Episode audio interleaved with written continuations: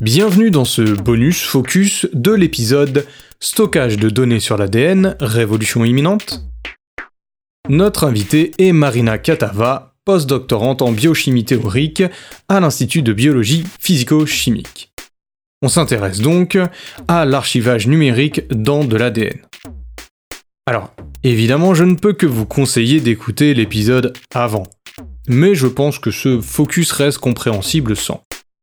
On se concentre ici sur comment, à partir de rien, on crée de l'ADN. Comment on va écrire des informations numériques en ADN. On voit pourquoi aujourd'hui on est limité à l'écriture de toutes petites séquences d'ADN, et on parle aussi de l'organisation spatiale de cet ADN artificiel, et plein d'autres choses. Retour rue Pierre et Marie Curie, Paris, à l'Institut de biologie physico-chimique. C'est parti. Marina, c'est quoi la technique la plus utilisée aujourd'hui pour écrire, la plus populaire pour écrire de l'ADN, pour, euh, pour en synthétiser? Donc il y a un groupe de techniques qui ont des propriétés communes. C'est une synthèse sur support solide où il y a une petite chaîne de l'ADN qui est attachée au support solide comme une algue sur un fond marron. Mhm.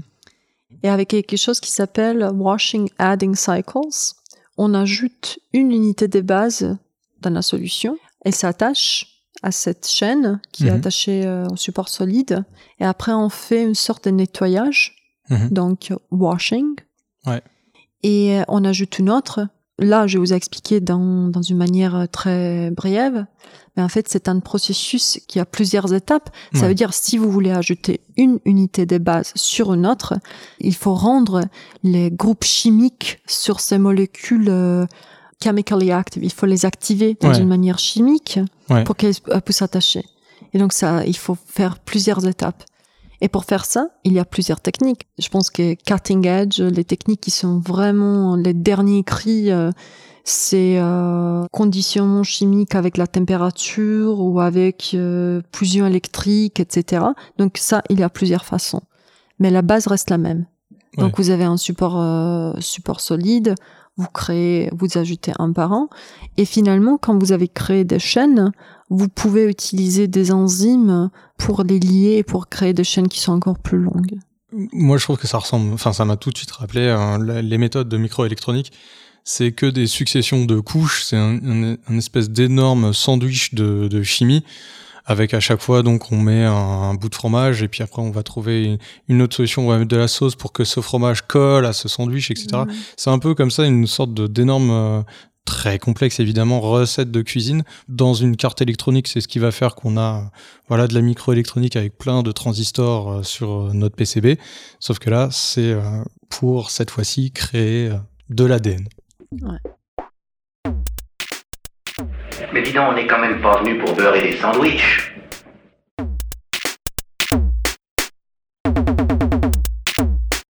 Une des particularités du génome, c'est la capacité quand même à s'organiser.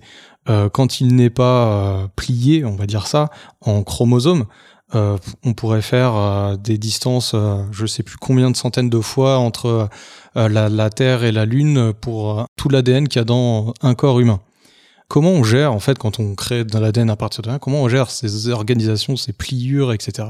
Ça ne pose pas vraiment de, de problème majeur euh, parce qu'il s'agit aujourd'hui de séquences qui sont assez courtes, 300, 300 unités de base.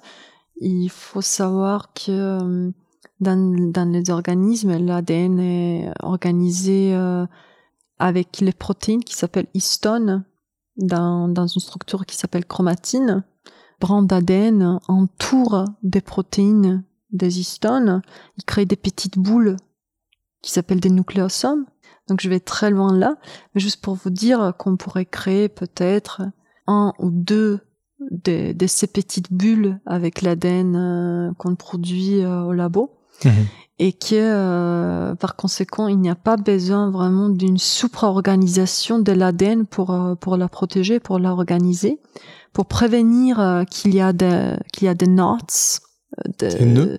de nœuds, exactement ça. Donc c'est à cause de ça que l'ADN est organisé dans une manière tellement complexe dans les êtres humains, parce que comme tu viens de dire, on a 3 billions 3 milliards, 3 milliards des unités de base dans chaque cellule dans les êtres humains, tandis qu'au labo, on parle de 300. Ouais, on n'est pas encore.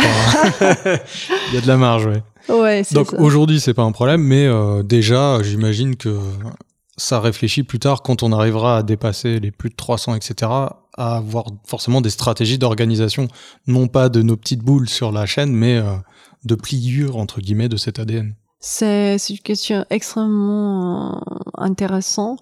En fait, l'organisation de, de, l'ADN, euh, de, de, génome dans les cellules, c'est une question très, très, très intéressante aujourd'hui. Il y a énormément de gens qui travaillent dessus.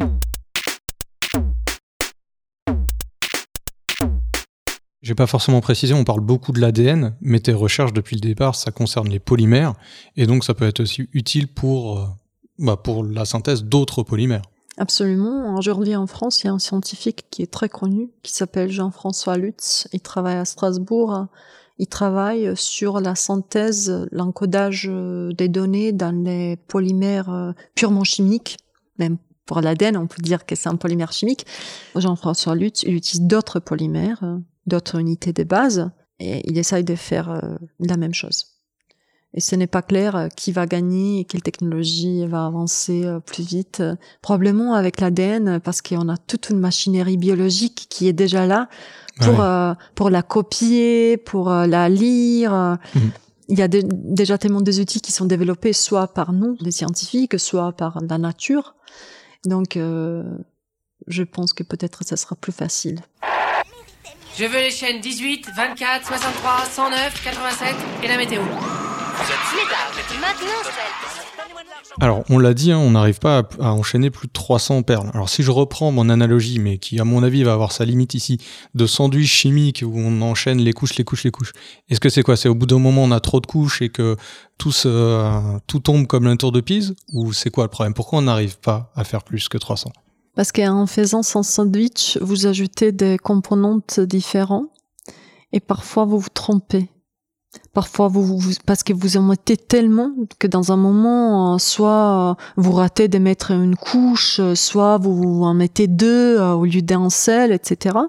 Et vous avez une accumulation de, d'erreurs, une propagation d'erreurs qui devient aussi grande que dans un moment, vous, vous êtes plus capable de reconnaître la, la séquence initiale.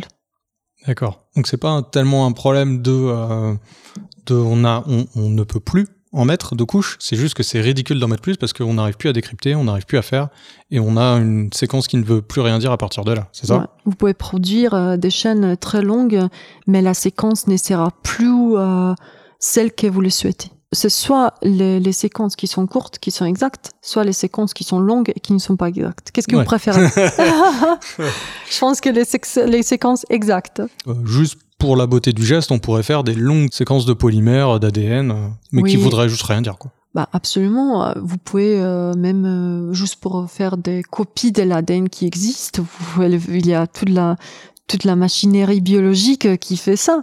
C'est facile de copier l'ADN, etc., mais produire des chaînes de novo, on dit en, on dit en latin. Donc pour produire des nouvelles séquences, ça, c'est un challenge. Oui, c'est ça. C'est très important de, comprendre ça. C'est que euh, il est très facile de répliquer l'ADN, mais de créer à partir de rien, c'est là où on est limité. Je vais lâcher le mot euh, le PCR, dont on a tous rabâché les oreilles, euh, qui est simplement cette technologie qui permet de prendre un, brin d'ADN préexistant et de le copier, de l'agrandir, de le multiplier, mais alors des milliards de fois en quelques heures.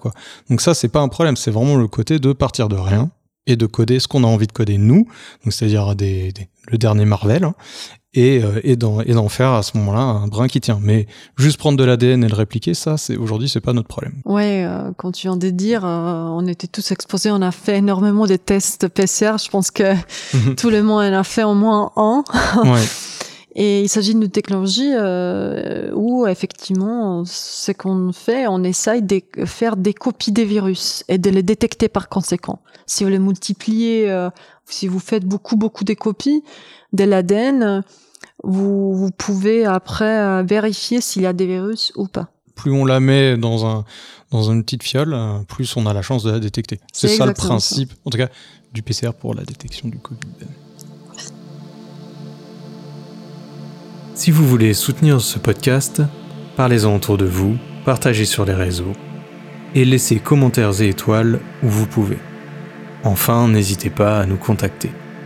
Merci. On a réussi même à arriver à la Covid. Ouais.